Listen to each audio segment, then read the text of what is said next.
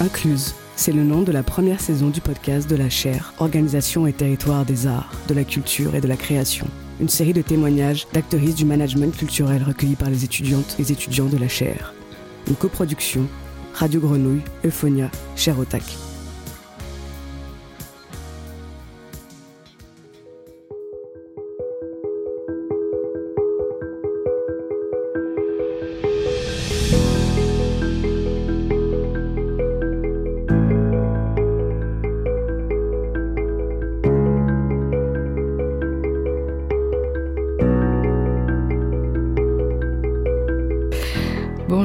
Toutes, bonjour à tous, bonjour chers auditeurs et bienvenue dans le podcast sur les femmes dans le secteur du management de la culture, créé par la chaire Otac et produit par Radio Grenouille. Je m'appelle Céline et je suis aujourd'hui accompagnée de mon équipe, Vicky. Bonjour. Anne-Laure. Bonjour. Thomas. Bonjour. Lucie. Bonjour. Nous sommes tous à l'IMPGT en master de management et droit des organisations culturelles et artistiques à Aix-en-Provence. Et aujourd'hui, nous avons une invitée, Nadia Slimani. Bonjour Nadia. Bonjour. Nous sommes très ravis de te recevoir aujourd'hui. Je suis très très honorée d'être invitée dans ce podcast. Alors, je vais faire une petite présentation de toi. Tu me dis si je fais des erreurs. Donc tu vis à Marseille, tu es actuellement chargée de mission rédaction pédagogique et communication à l'école des beaux-arts de Marseille et tu es aussi animatrice et réalisatrice du podcast Nerner dédié aux Françaises d'origine nord-africaine. Tu as un master en médiation culturelle à l'Université d'Avignon et des pays du Vaucluse. Et euh, on a pu voir que ton ambition professionnelle était de t'investir dans des projets socioculturels valorisant la diversité des identités afin de créer des ponts entre les individus et les cultures. On a pu voir notamment que tu avais une expérience riche et diversifiée. Donc tu as été assistante relations presse, agent d'accueil des publics, médiatrice culturelle et sociale, animatrice et chargée des expositions, chef, de projet, co-responsable communication, vidéaste et j'imagine que j'en passe. Bravo, j'aurais pas mieux dit. Je me sens pas du tout légitime quand j'entends tout ça. Je me dis, mais elle parle de moi.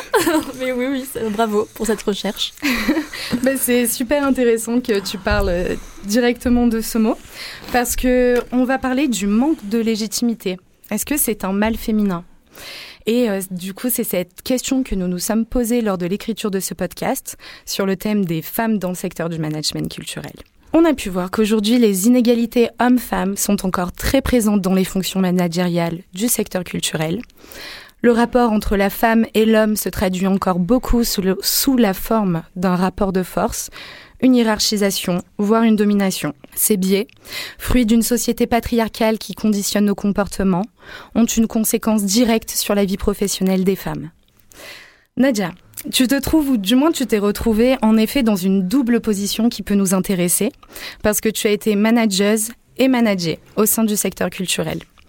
Dans ces deux cas, tu as sûrement dû faire face à l'enjeu d'inclusivité et veiller aussi à assurer cette inclusion pour autrui, mais notamment et avant tout pour toi-même. Malgré les lois sur la parité et autres actions de l'État pour lutter contre ces inégalités, celles-ci demeurent. Et cela est d'autant plus problématique à nos yeux que l'on a pu constater à travers nos expériences et notre documentation l'existence d'un syndrome de l'imposteur euh, euh, répandu chez les femmes. Celles-ci ont souvent l'impression de devoir davantage faire leurs preuves. Euh, et du coup, dans ton parcours, nous pouvons imaginer que tu as de nombreuses fois pu être touchée par ce syndrome. Donc, nous allons questionner avec toi euh, l'effet que joue le genre et l'identité, qu'elle soit euh, raciale euh, et de classe, dans ce syndrome connu très largement sous le terme de sentiment d'illégitimité. Nous allons donc, écoutez dans un premier temps euh, un témoignage, le témoignage d'Élodie. Alors, à l'arrivée euh, dans mon entreprise, donc euh, chez, je vais pas dire le nom, mais euh, j'ai été embauchée avec une deuxième personne qui avait un niveau d'études supérieur au mien. Ouais. Et, et en fait, tout de suite, c'est un, un, homme, il avait beaucoup plus de prestance euh, notamment euh, en termes de, vocabulaire et la façon de parler et tout ça. Et donc là, je me suis vraiment sentie illégitime. J'ai j'ai énormément en fait douté sur la qualité de mon travail et et donc du coup, j'ai pas osé parler par rapport en fait au travail qu'il faisait parce que je me suis rendu compte au fur et à mesure que le travail qu'il rendait, il n'était pas entre guillemets aussi bien que le mien. Mais, mais j'ai préféré me taire plutôt que, plutôt que d'en parler. Donc, euh, d'après ce témoignage déjà, et par rapport du coup à notre thème, est-ce que tu as euh, dans un premier temps des choses à, soulever? En t'écoutant parler, euh, ce qui me vient en premier lieu, c'est le fait que je suis, et, et, je ne suis pas la seule, à être à l'intersection entre plusieurs identités, entre plusieurs discriminations, je dirais, qui sont en fait mes forces et ce qui fait ma différence. je suis une femme, je suis euh, jeune par rapport aux, missions que je fais. Euh, je suis pas d'origine euh, française, je suis d'origine marocaine et je viens d'un milieu extrêmement populaire. Donc toute cette intersection fait que je suis au croisement d'obstacles que j'ai pu connaître dans, mon, parcours et, qui a pu me faire me sentir illégitime parce que, par exemple, tu vois, tu parlais de mon master en médiation culturelle, bah, il y avait principalement des personnes qui avaient, euh, qui avaient des familles qui bossaient déjà dans la culture, qui euh, avaient des familles qui leur payaient leur loyer. Euh, nous, on était deux ou trois à travailler les week-ends et les vacances scolaires, et rien que ça, ça fait très tôt la différence avec les autres, et, et tu te demandes tout de suite si tu es à ta place parce que les gens autour de toi ne te ressemblent pas vraiment. Donc effectivement, ce, ce sentiment m'est venu très tôt. Ok, merci beaucoup. Et, oui, je suis d'accord avec toi. Et justement, pour aussi euh, justifier euh, les propos qu'on peut avoir, euh, nous allons passer par l'écoute de données scientifiques. D'après la parution de l'Observatoire de l'égalité entre femmes et hommes dans la culture et la communication, on comptabilise en 2022 41% de femmes directrices des affaires culturelles, 68% de femmes à la tête des 41 musées nationaux, ainsi que 60% de femmes présidentes des entreprises de l'audiovisuel public. Cependant, elles se retrouvent minoritaires à la tête des 100 premières entreprises des secteurs culturels en termes de chiffre d'affaires, où l'on trouve moins d'une femme pour six hommes.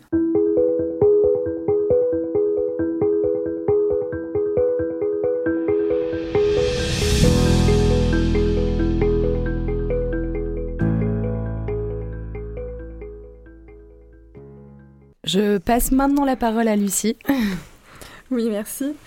Donc nous, on va essayer euh, de tenter de définir en fait cette notion euh, et de chercher à savoir si tu, si vous, si nous sommes légitimes euh, aujourd'hui dans notre situation et de comprendre un petit peu mieux ce sentiment.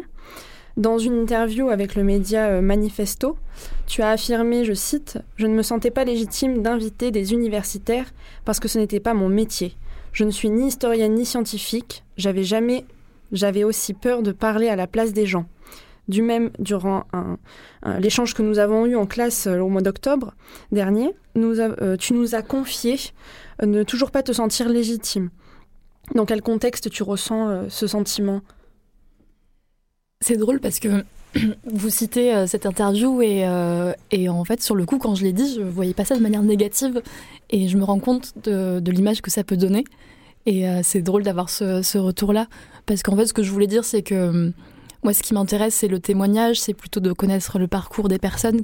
Ce qui fait la légitimité aussi, c'est ce qu'ont fait les personnes et ce qu'elles sont. Donc, euh, ce que je voulais dire, c'est que je voulais pas forcément parler avec des personnes scientifiques parce que je, me disais que j'avais pas, j'avais pas les connaissances pour, euh, pour, être face à elles. Mais, mais je pense que qu'effectivement, euh, c'était peut-être une manière euh, pour moi d'avouer ce sentiment d'imposteur.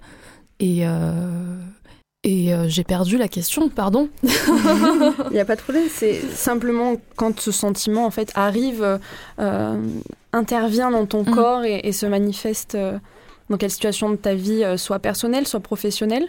Je pense que c'est dans, dans, différents, euh, dans différents moments, mais ça s'est beaucoup apparu euh, dans le milieu professionnel parce que, comme je vous disais, euh, les personnes ne me ressemblaient pas forcément. Et, et j'ai un petit scoop parce que j'ai appris hier que j'allais avoir un nouveau poste qui mhm. serait un poste à responsabilité. Félicitations. merci. Félicitations. Et, et, la première chose que je me suis dit, c'est non, mais je suis pas du tout à ma place. Je vais devenir responsable de la communication de l'école, en fait, des Beaux-Arts de Marseille. Ah, ok, super. Et, et la première chose qui me soit venue à l'esprit, vous voyez, au lieu de me dire c'est super, comme vous voulez de me le dire et merci, c'est de me dire non, non, mais pas du tout en fait. Parce que tu es trop jeune, t'as pas les connaissances, il y a des personnes qui sont beaucoup plus formées pour faire ça, tu n'es, tu n'es, pas, tu n'es pas à la hauteur. Et, euh, et finalement, euh, comme vous le savez, j'ai euh, après beaucoup de doutes, j'ai créé mon média, qui est donc le podcast euh, qui veut dire mente en, arabe, parce que c'était un peu ma thérapie. C'était un peu pour parler à d'autres personnes et me dire, mais tu vois, ils ont fait ça malgré leur, leur histoire, malgré leur parcours, et, et ils y sont arrivés. Et, euh, et dans un des premiers épisodes que j'ai fait toute seule, j'ai interviewé euh, une journaliste qui s'appelle Nesrine Slaoui et qui a fait un livre qui s'appelle Illégitime, où elle questionne cette question justement, parce qu'elle est aussi elle est à l'intersection de, de, plusieurs identités. Et, euh, et, à la fin, en fait, elle dit mais pourquoi finalement être légitime? À quoi, à quoi ça sert? Mmh. Et elle cite Alice Coffin qui dit dans Le génie lesbien que qu'en fait, ce qui est légitime, c'est être un homme blanc euh, d'un certain âge. Je le serai jamais, donc bon, à quoi bon être légitime finalement? Donc j'en suis là dans mon questionnement à me dire, écoute, peut-être que je le suis pas, et c'est pas grave, et qu'on a une nouvelle génération de personnes qui allont être euh, illégitimes, et c'est très chouette. C'est une belle voie, euh, une belle d'espoir.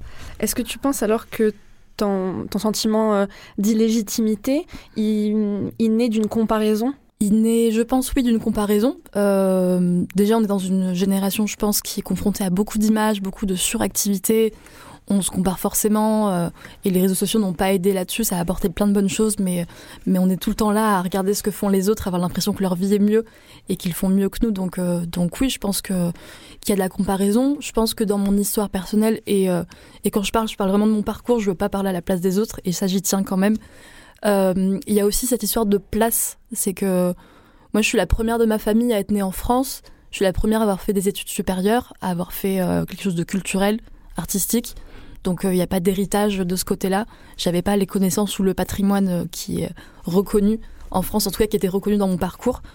Et, et, je trouve que cette histoire de place, elle est primordiale parce que parce que pour les personnes qui sont issues d'immigration, il y a toujours cette espèce de fantasme qu'on va retourner d'où on vient. Mhm. Sauf que bah, moi, je viens d'ici, hein, je suis née à Avignon. Euh, vraiment, je suis un pur produit euh, de la Provence, donc euh, je ne vais pas repartir d'où je viens parce que je, viens de là. Sauf que cette place, on la remet constamment en question.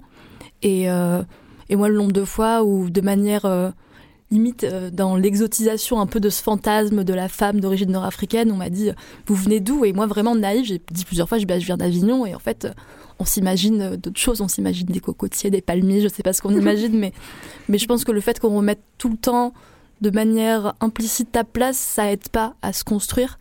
Et, euh, et pour conclure, je dirais aussi qu'il y a le fait que quand on n'a pas soigné des blessures qui viennent du passé, qui viennent de, notre famille, euh, je pense que sincèrement que les, les traumatismes se transmettent. Et il y a le courant de la psychogénéalogie qui étudie ça, de quelle manière les, les, les sacrifices, les, choses difficiles qu'ont vécu nos ancêtres, euh, en fait, peuvent retomber sur notre histoire.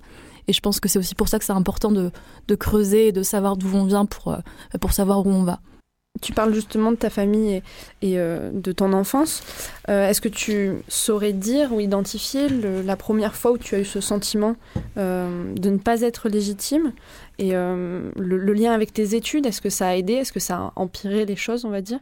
Je ne sais pas si ça a aidé ou, empiré. Euh, je pense que je l'ai vu très tôt parce que euh, quand j'étais petite, on vivait dans un quartier très populaire et, en fait, je voyais qu'on nous avait un peu regroupés par, euh, par origine sociale, par origine ethnique. Je comprenais pas trop. Très vite, j'ai eu ce, regard critique. Et, je ne sais pas si j'ai fait exprès, mais en tout cas, mes choix de vie ont fait que je m'éloignais de plus en plus de cette place prédestinée de quartiers populaires, d'écoles où on concentrait les mêmes personnes, enfin le même type de personnes. Et, euh, et je pense que très vite, j'ai voulu faire le choix de, bah, d'études culturelles parce qu'il n'y avait pas beaucoup de personnes d'origine nord-africaine. Il n'y en avait quasiment pas à l'époque. Heureusement, ça commence à changer, mais ce n'était pas le cas à l'époque. Et, euh, et, je vous disais, à l'université, il y a eu, euh, il y a eu très peu de personnes qui travaillaient les week-ends et, les vacances scolaires. Donc, donc d'un côté, ça m'a aidé parce que je me suis dit, oui, je l'ai fait et je me suis battue pour le faire et peut-être que j'ai dû faire plus que d'autres personnes et, et, euh, et bravo. Et, euh, et d'un autre côté, je me, je me, comparais aux autres parce qu'ils avaient euh, les connaissances qui étaient légitimes. Et quand je dis les connaissances légitimes, c'est qu'il y a toujours un, les œuvres à connaître, les musées à connaître, les villes où tu as voyagé avec ta, ta, ta, famille. Enfin, il y a plein de, il y a tout un bagage culturel qui qu'on devrait tous et tout avoir que je n'avais pas. Donc, euh, donc finalement, ça m'a confronté aux deux. D'un côté, je me sentais pas à ma place parce que pas assez bien, et d'un autre côté, je me suis dit, bah, je l'ai fait quand même avec mes différences. Et, c'est aujourd'hui, à 31 ans, que je me rends compte que c'était une chance, ma différence. Donc l'origine de, ce sentiment, finalement, il, vient à la fois de ton identité euh, et de ta place dans, cette société, et un petit peu de toi-même avec euh, ton regard, tes filtres et tes comparaisons vis-à-vis de tes camarades, certainement de classe, et ne serait-ce que des voisins. Euh, est-ce que tu, tu, penses que l'un a plus d'impact que l'autre dans, euh, dans, ta manière de vivre ta vie euh, professionnelle ou personnelle, du coup, puisque les deux, les deux plans s'entremêlent? Je pense que le côté personnel prend plus de place parce que après, tu fais un choix de, de comment tu interprètes ces obstacles. Enfin, tu fais un choix. Après, on fait tous comme on peut et, et je déteste le, le, côté. Euh, moi, j'y suis arrivée, donc tout le monde peut y arriver. Enfin, ça, c'est vraiment un discours que je ne veux pas entendre parce que parce qu'on fait tous comme on peut avec ce qu'on a. Et, et euh, moi, je suis privilégiée par rapport à plein de gens, par rapport à ce que j'ai eu, parce que j'ai eu accès aux études, parce que même si mes parents viennent d'un milieu populaire, bah, ils ont pu, euh, ils ont pu venir en France, ils ont pu me faire accéder à tout ce que j'ai eu. Aujourd'hui, je me considère je vais pas dire transfuge de classe, mais, euh, mais pour reciter euh, l'épisode que j'avais fait avec Nesrine Slaoui, elle cite euh, Fabien Truon et elle parle de cheval à bascule, de, cette espèce d'aller-retour que tu fais entre d'où tu viens et où tu veux aller. Donc, donc, donc j'ai de la chance. Et, mais le côté personnel a beaucoup joué parce que, parce que forcément, rien ne m'empêche en fait légalement de faire ce que je veux faire. C'est moi qui me auto-convainc que c'est pas possible. Donc je pense que c'est ça qu'il faut qu'on essaie de changer aujourd'hui, mm. de, se rappeler que c'est possible en fait. Et, euh, et ça c'est possible aussi parce qu'il y a de plus en plus de personnes différentes dans des postes à responsabilité, parce que euh, la représentation est très très importante, l'image, euh, ce, qui, ce, qui, ce qui aide. Enfin il y a quelque chose que je reprochais tout le temps à mes parents. C'est quand on était, quand j'étais plus jeune, qu'on regardait des émissions à la télé, genre des concours, ils étaient toujours pour la personne qui était d'origine nord-africaine. Moi, je leur dis, mais ça va, enfin, on peut être pour les autres et tout. Et en fait, aujourd'hui, aujourd'hui, adulte, je les comprends et je regrette euh, leur en avoir voulu parce que je me dis que oui, si dans une émission, un concours, je vois une femme qui n'est pas blanche et qui vient d'un milieu populaire, je vais être pour elle, en fait. Parce que, parce que je vais me reconnaître en elle et je vais me dire que plus on est nombreux et nombreuses à y, arriver et à accéder à tout ça, plus on va donner de l'espoir aux plus jeunes. Donc, euh, donc oui, je pense que ça vient avant tout de moi et que je travaille dessus pour, euh, pour changer des choses. Mais la question de la représentation, c'est euh, central parce que euh, c'est ce qui nous permet de rêver, c'est ce qui nous permet d'arriver des fois à nos ambitions. Et justement, dans la représentativité des femmes dans les métiers de la culture, comment toi tu expliquerais le, le, manque de femmes dans des postes à haute responsabilité, surtout dans notre secteur culturel, mais aussi en fait dans les autres secteurs professionnels? Ça vient de, plein de choses et de plein d'obstacles auxquels on est confronté, mais aussi des stéréotypes. Et tu parlais de patriarcat tout à l'heure, euh, c'est évidemment la principale, la principale raison. Euh, déjà, euh, bah, le fait de pouvoir accéder à des études, le fait que dès petite on te fait comprendre que tu peux pas faire ça, que enfin, ça arrive dès la maternelle en fait, quand on, on t'assigne certaines qualités ou pas et certaines manières de, de se confronter, de se comporter, pardon, et ça, ça ne fait que s'enrichir au fur et à mesure. Et ce qui est drôle, c'est que moi, dans mon master, on était majoritairement des femmes. Il y avait un ou deux mecs, en fait. Euh, et finalement, tu vois qu'au fur et à mesure, bah, les femmes disparaissent. C'est pareil à l'école des beaux-arts. Enfin, tu, les artistes, et surtout des hommes, finalement, les artistes connus. Donc, euh, donc tu vois qu'il y a un problème. Donc, ça vient, euh, je pense, ça vient aussi de la santé, de la manière dont on est soigné. Ça peut venir aussi du fait que bah, si tu tombes enceinte, si tu as un enfant, bah, c'est pas l'homme le, qui est le père qui va plus pouvoir travailler ou faire des études, mais c'est la femme c'est euh, comment on est payé. Enfin, c'est enfin la liste est tellement longue qu'il y a beaucoup de choses à dire. Donc c'est aussi systémique. On peut pas. C'est pas seulement l'éducation, c'est juste que le système fait que qu'on n'est pas on nous donne pas les, mêmes chances et euh, quand on a l'intersection de plusieurs euh, différences, ben là, le, handicap il est multiplié.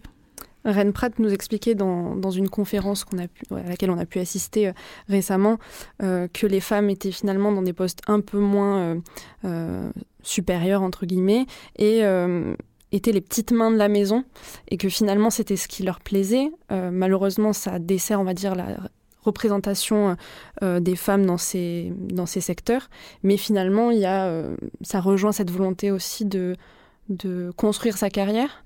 Et, euh, je pense que tu en as un exemple de, vouloir construire euh, en fonction de, ses volontés et pas forcément euh, d'une représentation finale de, ce qu'on est dans le monde professionnel. Après, c'est important de. Hum, je, vous l'avais, je crois qu'on en avait parlé quand on s'est rencontrés la dernière fois dans le cours que, que vous citiez.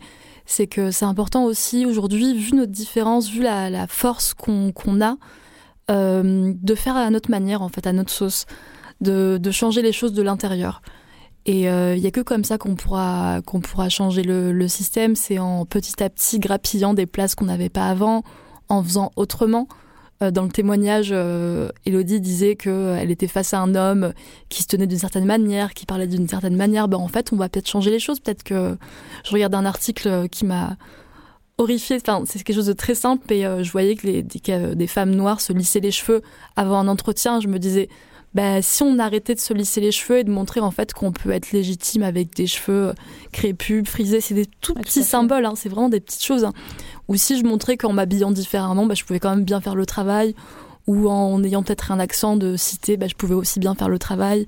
Juste des petites choses qui vont faire que progressivement, on va, on va changer les choses. Et euh, comme on, disait, euh, changer les représentations et, avoir enfin des images positives de qui on est.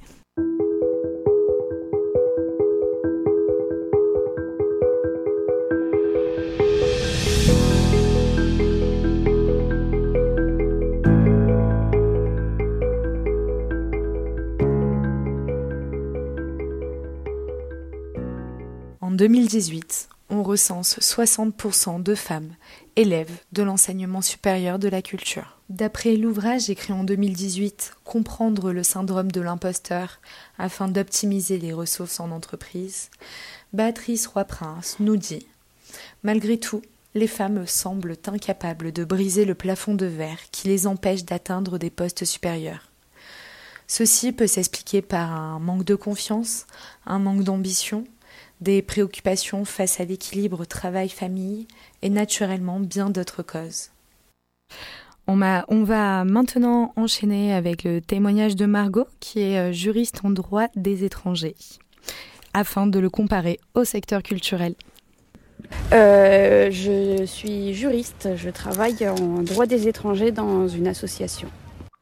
Alors, être illégitime, oui, ça arrive euh, fréquemment, notamment dans le secteur lorsqu'on travaille avec des personnes étrangères. Euh, légitime, euh, oui, oui, ça, ça a pu m'arriver euh, dans certaines situations. les études, mais après plus particulièrement les expériences que j'ai pu avoir, ont aussi formé justement un bagage qui permet de faire en sorte que j'ai confiance en ce que j'exerce et en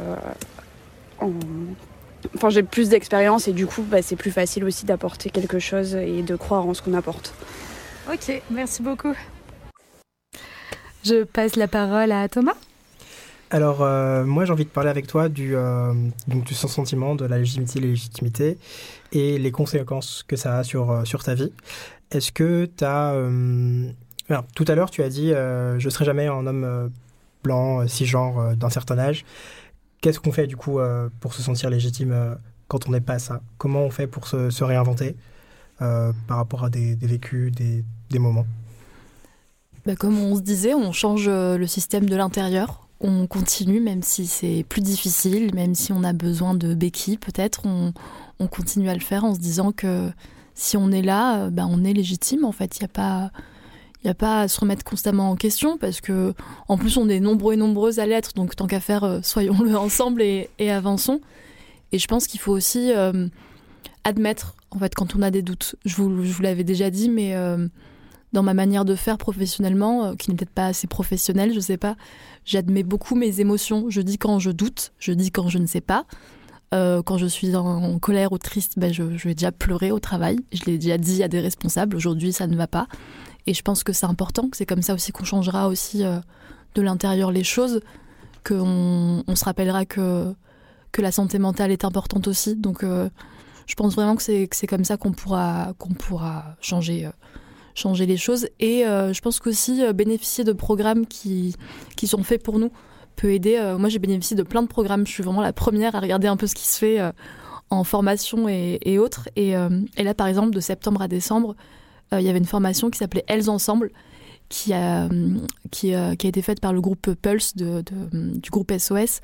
Et, et c'était pour aider les femmes entrepreneuses donc à, à, mettre en place leurs projets. Donc tu vois, il y, y, a des choses qui sont mises en place pour aider certaines types, certains types de personnes. Et euh, voilà, donc vraiment euh, accepter les mains tendues, euh, essayer de douter le moins possible et changer les choses de l'intérieur, ce seraient mes conseils. Super. D'un point de vue plus institutionnel, du coup, comment, comment on en parle à ses supérieurs, aux gens avec qui on travaille Comment on leur fait comprendre? Tu as parlé de, ces programmes qui, du coup, sont plus tournés sur les, individus, les femmes qui sont concernées, et pas sur ces hommes euh, cisgenres euh, d'un certain âge encore, euh, qui travaillent dans ces structures et qui permettent pas de, créer ce cadre où leurs, employés, leurs salariés, leurs collègues se sentent légitimes. Je pense que c'est important d'instaurer le dialogue très tôt avec ces, personnes. Après, je dis ça, et encore une fois, je suis privilégiée parce que j'ai un travail, que, que, j'ai la, chance de pouvoir euh, parler d'égal à égal à, mes collègues masculins. Mais, euh, mais une fois qu'on est installé dans un emploi, le conseil que j'aurais, ce serait d'envoyer des, euh, bah, des articles, envoyer des ressources en fait à ces personnes. J'ai dit très tôt que j'avais, je crois je l'ai dit à mon entretien, que j'avais un podcast qui parlait des Français et Françaises d'origine nord-africaine. Donc très vite, montrer que ouais, je suis concernée par, par ça. Peut-être que tu as une mauvaise image de ces personnes, mais voilà, je t'explique. Voilà mon point de vue et, et pas hésiter à parler en tant, en tant que soi et aussi réagir quand on entend des choses. Euh, je sais qu'on peut pas toujours réagir et, euh, et euh, on n'est pas là pour faire du militantisme constamment, faire de la pédagogie constamment. On a le droit de dire stop et on n'est pas le, militant de service. Qu'on a, enfin, on a le droit d'être fatigué de, de faire d'expliquer tout. Mm. Mais, mais je pense que c'est important de réagir quand on voit des choses qu'on trouve discriminantes, avec lesquelles on n'est pas d'accord. Et, euh, et ouais, je pense vraiment qu'instaurer le dialogue très, très tôt, tout en se protégeant, c'est important et d'essayer de ne pas avoir peur parce qu'en fait, euh, ils peuvent pas te virer parce que tu as un avis sur quelque chose en fait. faut se rappeler ça et il faut aussi se protéger. Mm.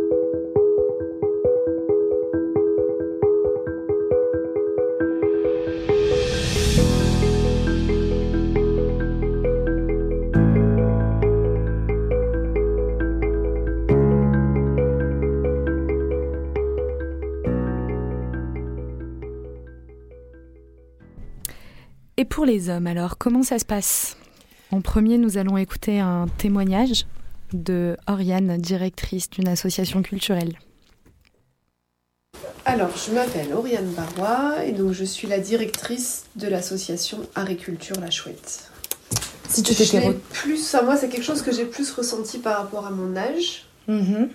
euh, que par rapport à mon genre, mais ça m'est quand même arrivé par rapport à mon genre. Euh, de la part d'élus notamment. Euh, j'ai senti qu'il fallait vraiment faire ses preuves, qui se permettait aussi des proximités qu'il ne se serait pas permis avec quelqu'un dans ma fonction euh, qui aurait été un homme. ça m'est arrivé vraiment une seule fois où on m'a dit Ah, mais alors maintenant que votre structure est un peu sérieuse, vous avez dû recruter un directeur. Cette anecdote, elle est, euh, elle est assez drôle, je trouve. Je sais pas ce que tu en penses, euh, Nadia, mais euh, cette idée que, qu'il faille qu'il y ait un, homme dans une structure. j'ai posé la question autour de moi à des hommes est-ce qu'ils se sentent légitimes au travail? J'ai un collègue qui, au décours d'une conversation, parlait d'une collègue qui travaille sur une exposition. Donc elle a, elle a un diplôme, elle a 10 ans d'expérience, elle a monté une exposition de A à Z et elle se sent toujours pas légitime d'en parler. Et il trouvait ça surprenant. Et euh, moi, personnellement, j'ai pas trouvé ça surprenant. Je me suis dit, euh, bah, c'est normal. C'est une, une femme et euh, elle, a, elle a un vécu qui fait qu'elle ressent, elle ressent ce genre de choses maintenant. Est-ce que quand tu t'entends ça, soit ça surprend ou pas? Mais Malheureusement, comme tu dis, ça me surprend pas. ça me désole, c'est sûr. Et je trouve que c'est la, preuve qu'il faut changer la langue, la manière de parler. enfin, moi, je suis une fervente défenseuse, défend, non, oui, défenseuse. J'ai eu un doute défenseuse de, de l'écriture inclusive, de la langue inclusive. Et euh, il faut dire directrice, directrice, directrice. Il faut le répéter ce mot pour que ça entre dans l'esprit. Et encore une fois, on parlait d'image tout à l'heure et de représentation. Ben, la langue en fait partie. En féminisant les mots, en se rappelant qu'il y a des directrices, qu'il y a des personnes à responsabilité qui sont des femmes, ben c'est là qu'on va faire entrer dans l'imaginaire commun que oui, tu peux être une femme directrice, euh, décider, euh, avoir des hommes en dessous de toi, il n'y a aucun, aucun problème, ça, ça, va, ça devrait devenir euh, naturel et, et, avec le temps, j'espère qu'on sera choqué d'entendre ce genre d'anecdotes. Mm. Clairement. J'ai aussi euh, eu l'occasion de parler avec euh, un, une journaliste, c'est vrai qu'il n'y a pas encore de terme pour ça, qui, qui, est une personne non binaire et qui travaille donc dans le journalisme, qui écrit des articles. Et donc, donc déjà pour se définir, c'est compliqué. Mais donc cette personne me disait que elle se sentait pas légitime dans, ce secteur, qu'elle a toujours euh, cette impression d'être un acte politique, un quota, que c'est difficile de faire son, coming out et que ça ne permet pas de croire en ses compétences. Euh, qu'est-ce que tu peux, tu peux dire par rapport à ce, petit témoignage? Ben, Au début de notre discussion, on parlait de la place, de trouver sa place, d'en avoir une. Donc euh, ce que tu dis sur les personnes non binaires, c'est bien cette question. C'est qu'on en est encore là à questionner leur identité, à dire qu'elle n'est pas légitime, que ça n'existe pas, qu'on est soit femme, soit homme. Et, et cette, euh, cette question-là de la place, elle, revient constamment. Et c'est une question universelle qui peut se transposer à toutes les questions, qui soient d'identité de genre, euh, origine et, autres. Donc donc euh, quand on aura trouvé la place et qu'on ne remettra plus en question qui sont les personnes, c'est là qu'on arrivera à avancer sereinement. Super, merci beaucoup. Et euh, en quelques mots, qu'est-ce que tu peux donner comme, euh, comme conseil à ces, ces, jeunes femmes, à ces jeunes hommes aussi, et ces personnes non binaires qui étudient dans la culture et dans d'autres secteurs, bien entendu, pour ne pas se sentir illégitimes dans leur, dans leur travail? La première chose qui me viendrait comme ça, c'est de rester vous-même, c'est ce qui fait votre force. On nous a peut-être appris que c'est ce qui faisait, euh, ce qui qu'on était moins bien que les autres et euh, qui fait qu'on s'est comparé et qu'on a cru qu'on n'était pas légitime. Mais en fait, euh, c'est ce qui fait qu'on a cette chose en plus. C'est qui, qui, nous sommes, c'est notre histoire, c'est notre apparence peut-être, c'est c'est ce qu'on a appris qui n'est pas peut-être la norme. Justement, j'ai hâte qu'on soit sorti de la norme et que ce soit, ce soit normal justement d'être qui on est, tel qu'on est, même dans le milieu professionnel. C'est un très bon conseil, je trouve. merci, pour ces très beaux mots. Et pour finir, on arrive à la fin. J'aimerais euh, te demander euh, si tu as une œuvre ou un livre à nous proposer euh, et que tu as envie de partager avec nous justement. Alors j'en aurais plein et, on n'a pas le temps. Euh, en ce moment, euh, justement, bah, je, vous ai parlé d'universalité. Euh, cette question, il faut vraiment se rappeler qu'effectivement, elle est universelle. Vous avez bien insisté sur le fait que homme, femme, ou quelle que soit, quelle que soit notre histoire, on est touché par le sentiment d'être un imposteur. Et, en ce moment, je lis La place d'Annie Ernaux, qui, qui questionne justement la distance qu'elle a pris avec son père. Donc vous voyez, même Annie Ernaux qui qui a eu le prix Nobel de littérature, euh, se pose cette question. Donc, euh, voilà, je voudrais euh, finir sur cette question de, du fait que c'est universel ce sentiment et qu'on va le vaincre ensemble.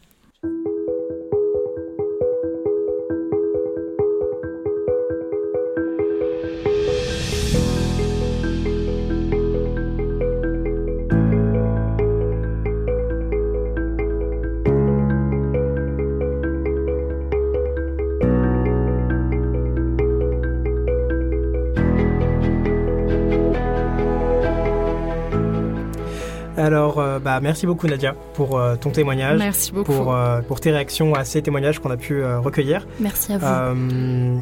merci aussi pour ces conseils sur comment, comment lutter d'une certaine manière, même si c'est difficile, même si c'est compliqué. Et on voudrait te proposer de participer à un, petit... à l'introduction pardon de, de, notre podcast. Est-ce que tu aimerais dire avec nous cette phrase qui est un peu le mot d'ordre de notre podcast je suis légitime. Allez, allons-y. Tous Allez, tous ensemble. Est-ce que vous êtes prêts Oui. 3, 2, 1. Je, suis, légitime. Merci beaucoup. Merci, merci et bravo.